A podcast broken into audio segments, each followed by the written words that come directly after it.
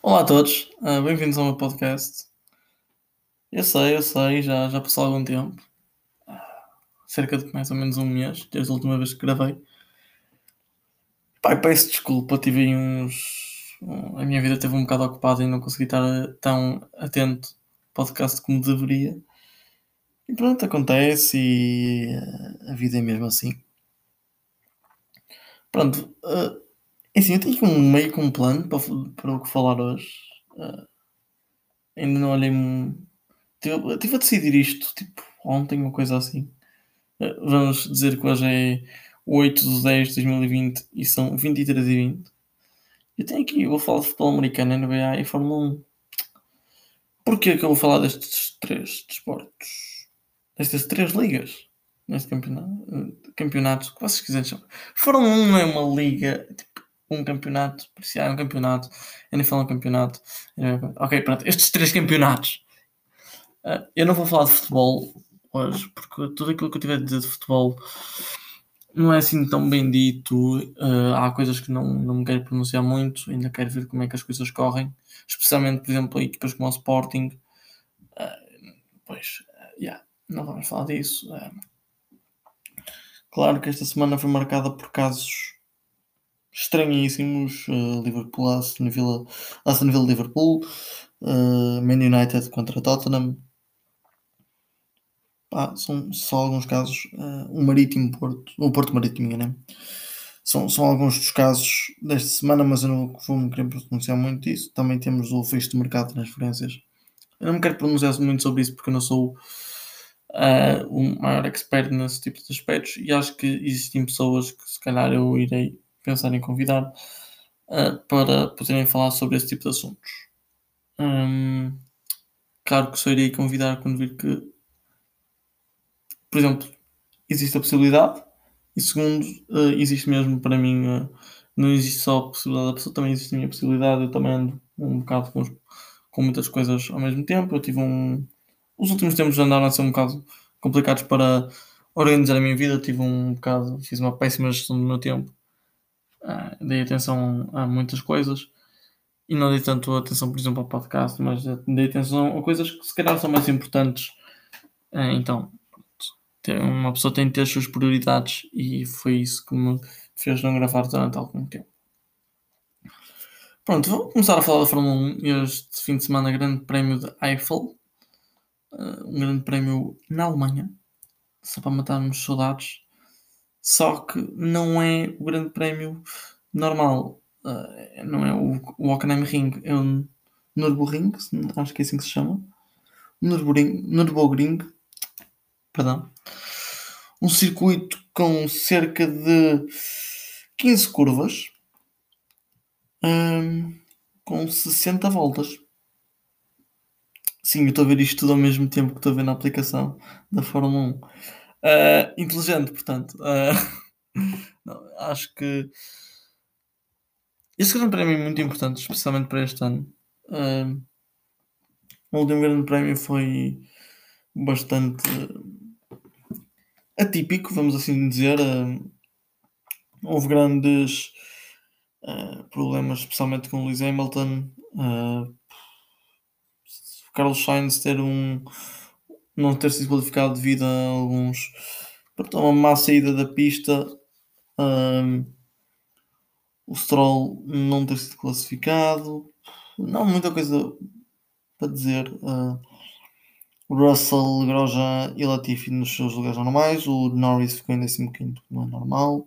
Raikkonen e Vettel ficaram, pronto, né, nos seus lugares mais habituais. Magnussen um bocado mais acima do que o habitual. Giovinazzi mais acima do que o habitual em décimo primeiro. Alban, Gasly, Kvyat, Ocon normais. Leclerc fez ali um. Pronto, então, iria ser memória muito amada Ferrari porque eles recentemente não tiveram os pontos, mas tiveram em sexto é uma posição em que a Ferrari este ano está-se a habituar a estar. Depois quinto, Richard, acho que foi uma ótima performance. Quarto, Pérez, é sempre uma boa performance dele. Hamilton, Verstappen e Bottas. O trio maravilha está sempre lá. Pronto, mas já passou, já passou a Rússia, já passou o Grande Prémio de Sochi e vamos agora falar de coisas que realmente importam, que é o futuro e que é o Grande Prémio de Nürburgring. ou Eiffel, como vocês quiserem chamar. Este grande prémio vai ser marcado pela primeira sessão de treinos livres ser protagonizada pelo Mick Schumacher a conduzir o carro da Alfa Romeo. Uh, é, é, pronto, é, é algo que ele é um bom piloto, não vou dizer que não. Uh, acho que ainda tem muito que aprender e acho que pronto, é. Eu tenho uma opinião muito formada sobre o, o, Mick Schumacher que está cada vez a modificar-se mais para a parte boa dele. Nomeadamente, eu tenho a opinião de que ele não merece estar onde está. Só que cada vez mais ele está a mostrar que isso está errado, que ele merece estar onde está e que trabalha muito por aquilo que anda a fazer. Um desses exemplos é ele estar a fazer uma ótima performance na Fórmula 2. Podia estar a fazer melhor, sou honesto, mas está a fazer uma ótima performance. E ele, Callum Millot e Robert Schwarzman, uh, estes três pilotos são de, da Academia da Ferrari. Uh, pronto, é assim, tenho. Eu sempre achei que Robert Schwarzman merecia mais Fórmula 1. É algo que, o tempo, que com o tempo se vai ver. Um, pá, não existe muita coisa a dizer. O Mick Schumacher está a fazer uma boa época na Fórmula 2, Robert Schwarzman também, por isso. Mas acho que aos poucos estamos a ver uma um novo novas camadas jovens nas equipas. Isso é muito importante. Pronto, uh, outra coisa que se pode falar. Uh, Kimi Raikkonen. Kimi Raikkonen, que segundo a Motorsport uh, hoje lançou, e eu vou confirmar os meus dados. Sim, eu sei que deveria ter confirmado antes, mas eu, eu tenho quase certeza porque eu li isto hoje. Uh, a Motorsport veio dizer: Ah, meus caros, o, o Kimi Raikkonen vai ficar na Sauber Romeo em 2021. Uh, ah, e depois, mais tarde,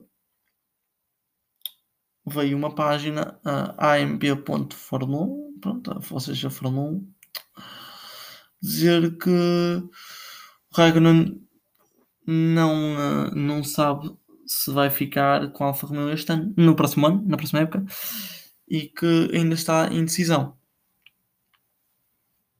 Estranho, é muito estranho, sou honesto, porque então o Motorsport vem dizer isso, depois de repente a Fórmula 1, uh, a mídia da Fórmula 1, vem dizer que não sei, afinal nós não sabemos, ele ainda está em processo de decisão. É interessante porque uma pessoa quer entender mais disto. Ah, pronto. Mas não, ainda, não, ainda não há muita coisa. Depois temos uma, informação interessante da FIA uh, que saiu há cerca de 10 horas. Que Mariana Machado e Matilde Ferreira estarão no programa da FIA de Girls on Track Rising Stars. Uh, eu vou agora explicar mais ou menos, tentar explicar mais ou menos o que é que é este programa uh, basicamente é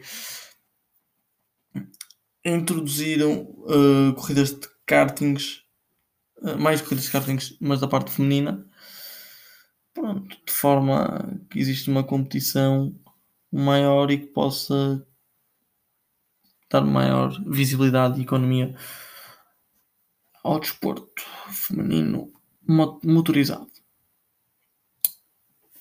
Acho que mulheres deveriam uh, pronto, estar no mesmo patamar que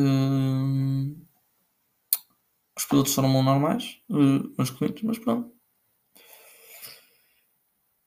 Mais coisas. Pronto, se Fórmula 1, vamos falar. Ok, o que é que eu vou, o que é que eu prevejo deste fim de semana? Seja da corrida, não vou falar da qualificação, vou falar mais da corrida. Hum, assim, temos um percurso de 15, 15 curvas, 60 voltas, uh, duas zonas de DRS e a speed trap é na, entre a curva 12 e a curva 13, reta. No, mais ou menos no ponto de travagem. Uh, o primeiro setor é entre a curva é, é, do início da corrida até mais ou menos até a curva 5. Na curva 5 até ao final da curva 11 é o, um, é o segundo setor e no final da curva 11 até ao final da, da, da volta é o setor 3. Ora bem, uh, como é um circuito que tem algumas curvas, eu acredito que a Ferrari possa ter alguma. pode aproveitar em algumas coisas. Eu vou começar já com a Ferrari porque é a equipa que se calhar está a fazer menos. Mas acho que temos de falar desta equipa porque é um facto, é uma equipa que, que está presente, que trabalha lá e que, e que pronto, tenta fazer alguma coisa.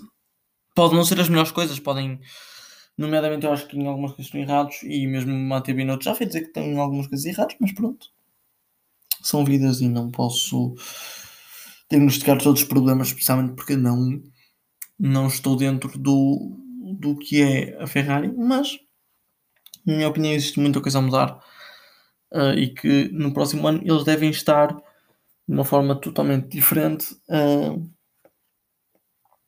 em nível de equipa e de carro. Claro que já veio toda a gente gozar que o Carlos Sainz fingiu conduzir mal no, no, na corrida de Sochi para não ir para a Ferrari, mas pronto, são vidas. Não, gostei desse tópico, foi, foi divertido rir-me um bocado disso. Pronto.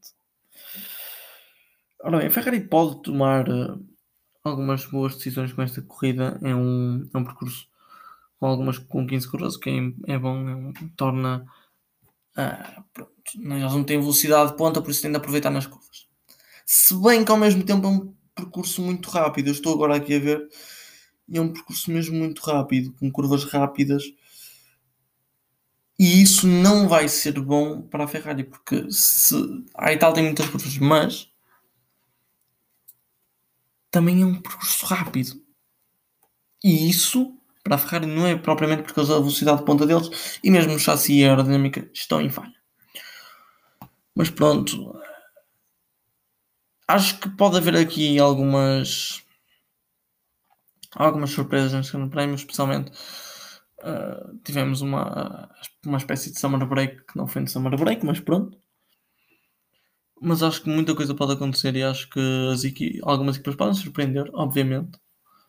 Uh, não, por exemplo, uh, Racing Point pode aproveitar este grande prémio devido a ter um carro parecido com com o de 2018, 19, isto. Bem, basicamente, uh, sim, 2019. Uh, basicamente tem um carro relativamente parecido com o carro da, da Mercedes do ano passado.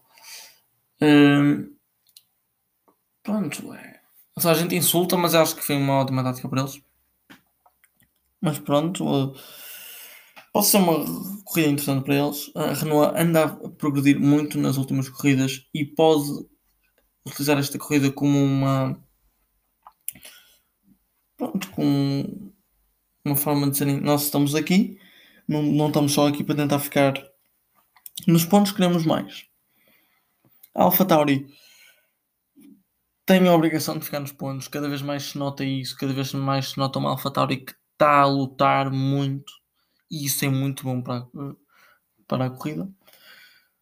McLaren também tem a obrigação de ficar nos pontos. A McLaren está a habituar-nos cada vez mais a ficar nos pontos e a lutar por o, o terceiro lugar na, na, no, no campeonato de construtores.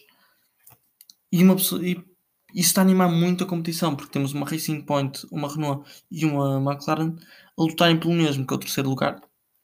Isso é muito bom. Uh, já sabemos que em primeiro deve, vai ficar a Mercedes, em segundo deve ficar a Red Bull, mas temos de estar muito atentos à, à Renault Racing Point e à McLaren, porque estão a fazer boas lutas. A AlphaTauri basicamente está a, está a correr contra, contra a Ferrari, sei lá. Não, a Ferrari fez 8 pontos no fim de semana em Sochi, AlphaTauri fez 6. É assim, eu. Eu acho que a Ferrari está a falhar muito. Mas está a falhar porque quer. Ou seja, não, não se preparou para aquilo que era a época de Fórmula 1. preparou-se para um carro que não era o, o que estavam à espera. E isso aí está muito errado. E acho que eles sabem disso e eles próprios já vieram admitir isso. E agora eles têm a trabalhar para o próximo ano, porque o carro do próximo ano é que vai ser muito importante. Se este ano já era importante, pronto, a partir da corrida da, da, Áustria, da, da, primeira, em que o Leclerc não faz assim, uma grande corrida, mas vai acabar no pódio, mostrou-se que, ora bem, eles têm de estar, eles estão a fazer uma má época e eles perceberam que, ok, temos de preparar a próxima temporada, que é isso que eu acho que eles devem fazer o mais rápido possível e que acho que já devem estar a fazer muito bem. Uh, e acho que eles precisam mesmo disso. É muito importante para eles. A Haas, Williams e Alfa Romeo, pronto, é o habitual. Não, não vou falar muito. Não, eu não sei o que posso dizer destas três equipas. A Williams cada vez mais dá esperanças, mas é. Dá esperança, mas não faz. Uh, a Haas, pronto, vai, vai, vai, chega lá perto, depois foi-se. E a Alfa vai tentando surpreender. Mudando agora de, de campeonato, uh, vamos falar da NBA. E, e, e eu sei, é, é, estranho, há um jogo esta madrugada, se não me engano. Pois, há um, há um jogo esta madrugada. Ou não? Não, não há. Não, não há. É na madrugada de 10. De 9 para 10. Fantástico. Quer dizer que eu estou bem. Quer dizer que eu ainda estou certo. Fantástico. Ufa. Uh, os Miami estão a perder 3 1 em eliminatória. Uh, acho que. Eu acho que não vão conseguir recuperar. Sendo totalmente honesto. Num... Os Lakers provaram que estavam numa missão, provaram que o gol importante era eles ganharem este ano no campeonato. E estão a mostrar isso. E estando a mostrar isso, é, é impossível uh, vermos um, uns Miami que consigam acabar com uma equipa que tem o LeBron James e o Anthony Davis a terem umas ótimas performances. E não são só eles, uh, eu sei disso, não são só eles.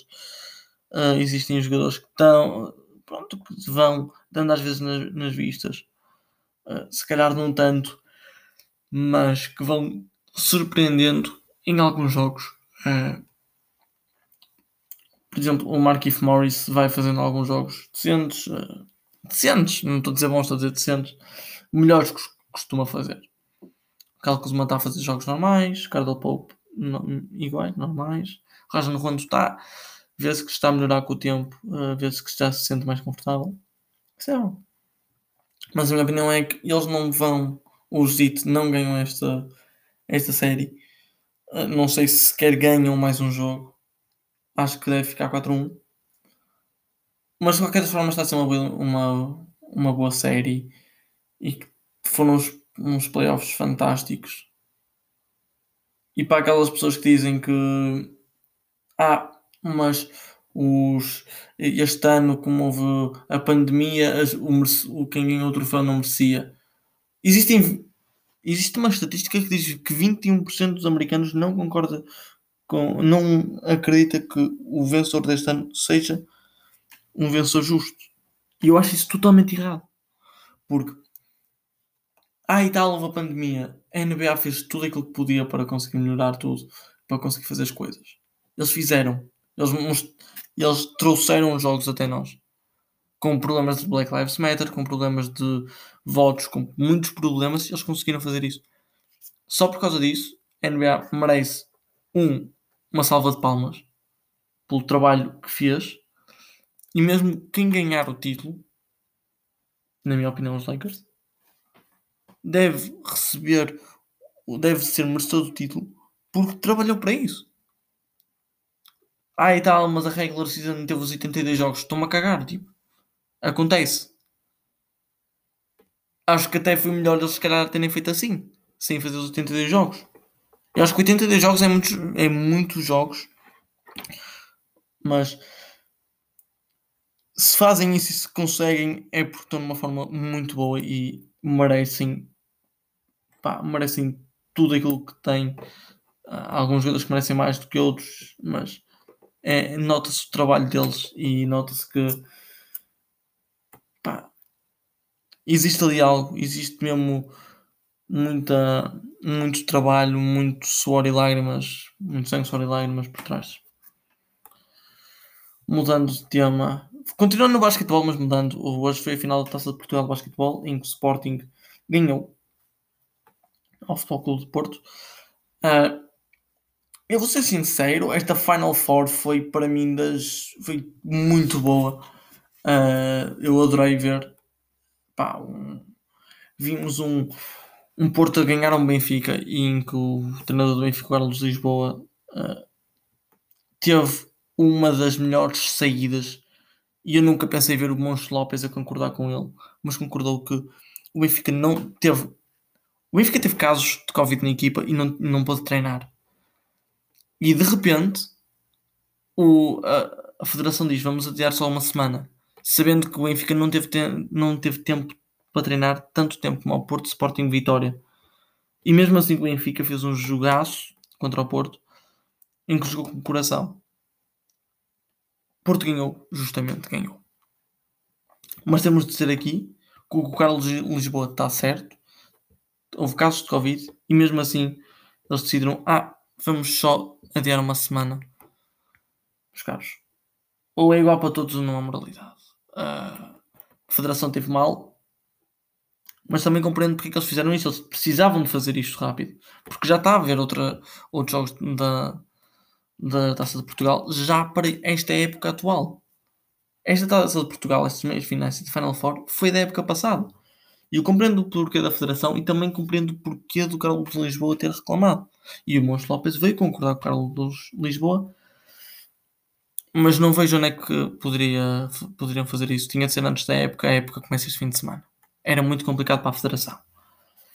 E é muito complicado também assim para o Benfica. Mas mesmo assim o Benfica jogou muito bem, sabendo que teve menos preparação e que fez um jogaço. No caso de Sporting Vitória, foi um jogo em que o Vitória tentou surpreender um bocado, embora não tenha conseguido, mas tentou surpreender um bocado. Uh, assim, é um Vitória que se nota que está pronto para, jogar contra grandes e para competir com os grandes grandes como por exemplo o Oliveirense e isso é muito bom para eles e acho que uma época perdida para o Vitória é não chegarem aos playoffs. Sendo assim, eles ano passado iam chegar aos playoffs. Este ano chegaram à Final Four da Taça de Portugal. Acho que eles merecem uh, mereciam mais mereciam mais atenção do que aquilo que tiveram. Mas pronto, foram, jogaram muito bem e notou-se isso nas estatísticas. Fomos a ver, o Vitória ainda conseguiu ganhar o terceiro período uh, contra um Sporting, que é o Sporting que tem uma equipa de campeões. Uh, estamos a falar de basquete, lembrem-se sempre disso. Uh, não, mas é uma equipa de Sporting que basicamente baseia-se muito na equipa que foi na, nas equipas campeãs da Oliveirense. E, e isso é, é ridículo Pensamos que o Sporting começou, estreou-se na. Estreou-se não, restreou-se. Ou seja, voltou ao campeonato, ao maior campeonato português de basquetebol. Um, a época passada, mais ou menos, se não me engano. Não há duas épocas, mas acho que foi a época passada. E que foi buscar não sei quantos jogadores oliveirenses, não sei quantos jogadores que já foram campeões. Isso foi uma estratégia muito boa e isso deu-lhes o ano passado grandes jogos, grandes vitórias. E este ano já começa a dar a vitória da Taça de Portugal relativamente à época passada. Uh, é assim, eu vou só aqui mandar umas estatísticas. Eu estive a ver o jogo. Uh, o, eu, pá, eu, primeiro achei um, um jogo muito interessante. Uh, perdão, eu só tenho aqui Estás aqui de uma coisa, perdão. Um, o Porto ganhou o primeiro período por 3 pontos. E isso deu uma fa uma uma falsa uh, coragem ao Porto. Porque o Porto pensou que ia ganhar neste jogo. E pensou bem, pensou bem e tiveram, e tiveram muito contentes no banco durante o jogo inteiro. Até que chegou ao terceiro período primeiro temos de falar disto no segundo período. Segundo período, Porto teve uma liderança e eu não me quero enganar porque eu acho que foi 15 pontos, mas eu até vou confirmar porque é importante este, é, estes dados. Hum. O Porto teve uma liderança de. Está, está complicado agora. Opa, não aparece aqui. Fantástico. Porque eu estou aqui a ver numa, numa estatística. Infelizmente não aparece, mas se não me engano foram cerca de 15 pontos. Uh, é assim, temos de dizer também que o, o, o Porto fez um grande jogo, só que teve um problema que foi uh, demasiada confiança. E chegaram ao terceiro período. Uh, chegaram ao terceiro período e levaram uma diferença de. Nem vou dizer a diferença, porque foi 9 pontos de diferença. Acabei de dizer, fogo. Mas perderam o segundo período por, por um ponto e chegaram ao terceiro e levaram 9 pontos de diferença. E aí perderam o jogo. Porque depois temos de pensar, o Porto só ganhou o primeiro período por 3 pontos. Porque depois o parcial do segundo período foi um 17-18. O parcial do terceiro período foi 9-18. E o parcial do quarto período foi 25-27. Pá. Com todo o respeito que eu tenho aí com o Montes Lopes. Com todo o respeito que tenho com colegas, eh, com pessoas que eu conheço até que jogam no Porto.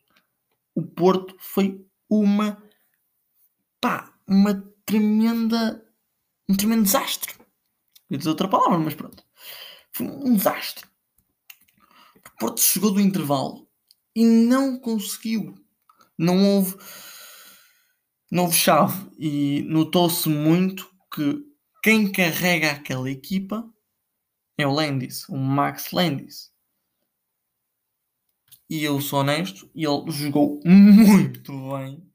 Eu disse mesmo a uma das pessoas com quem eu falo bastante basquetebol que houve 3, 4, 5 jogadores no jogo inteiro que foram super importantes. Vou começar pelo Sporting, que foi o Travante, o James Elliser e o Barry Fields, o Bailey Fields. E do lado do Porto, o Max Landis.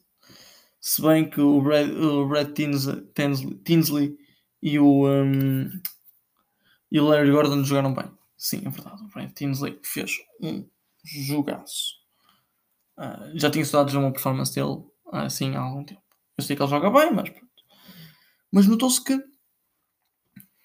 pronto, uh, havia algo que faltava no Porto e perderam o jogo.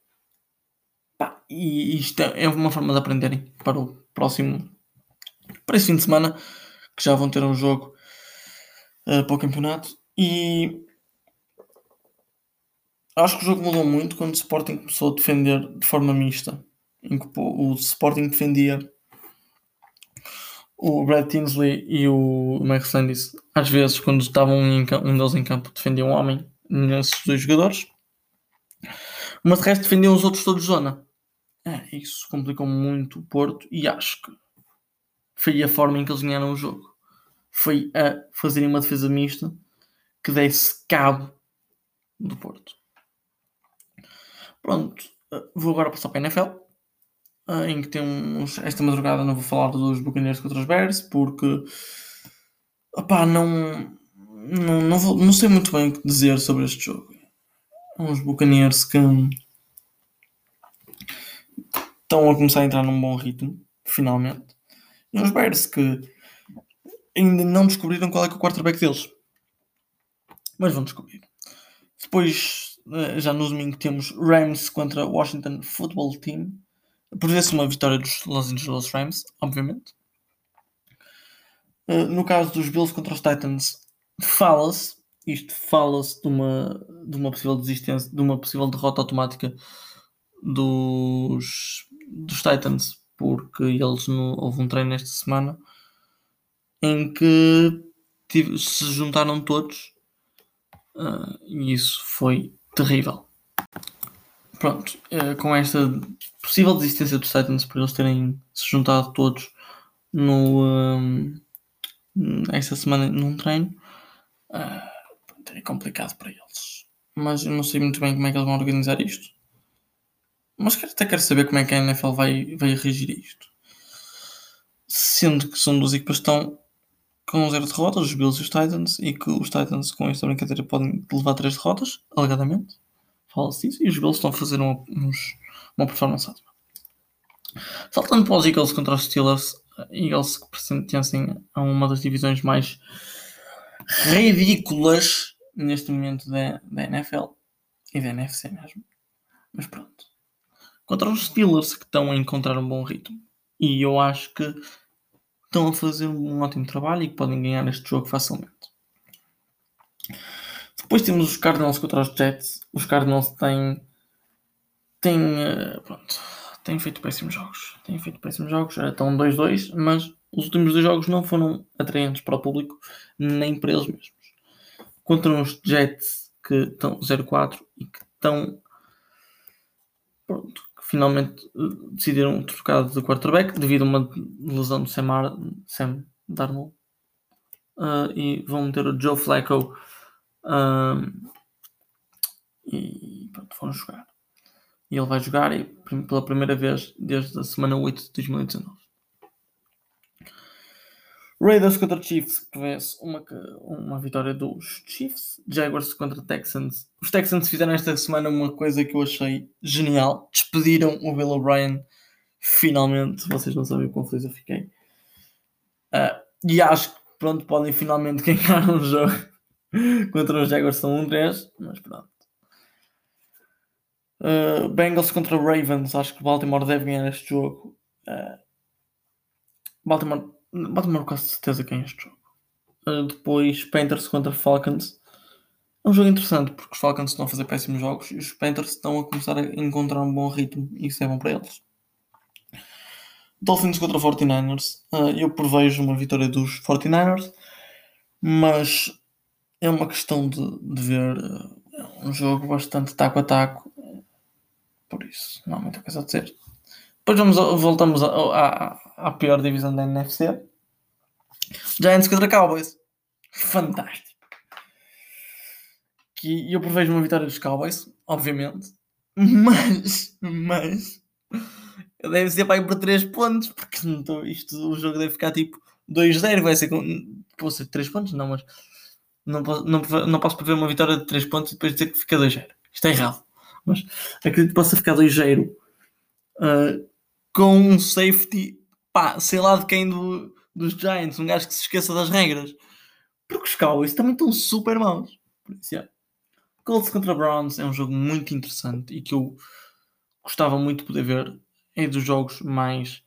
um dos melhores jogos desta semana. E eu estou a dizer isto embora sejam equipas pequenas, mas é muito, mesmo muito bom o jogo. Broncos contra Patriots. Uh, Prevê-se uma vitória dos Patriots que estão a jogar muito bem uh, no jogo contra os Kansas uh, nesta semana que passou foi fenomenal o jogo, não tinha um quarterback totalmente bom, mas defensivamente foram muito fortes. E já se vê os Broncos, e também temos de nos lembrar que os Broncos também vão apresentar o Drew Locke, muito provavelmente, e ele está a recuperar a lesão, mas já se viu a fazer passo esta semana.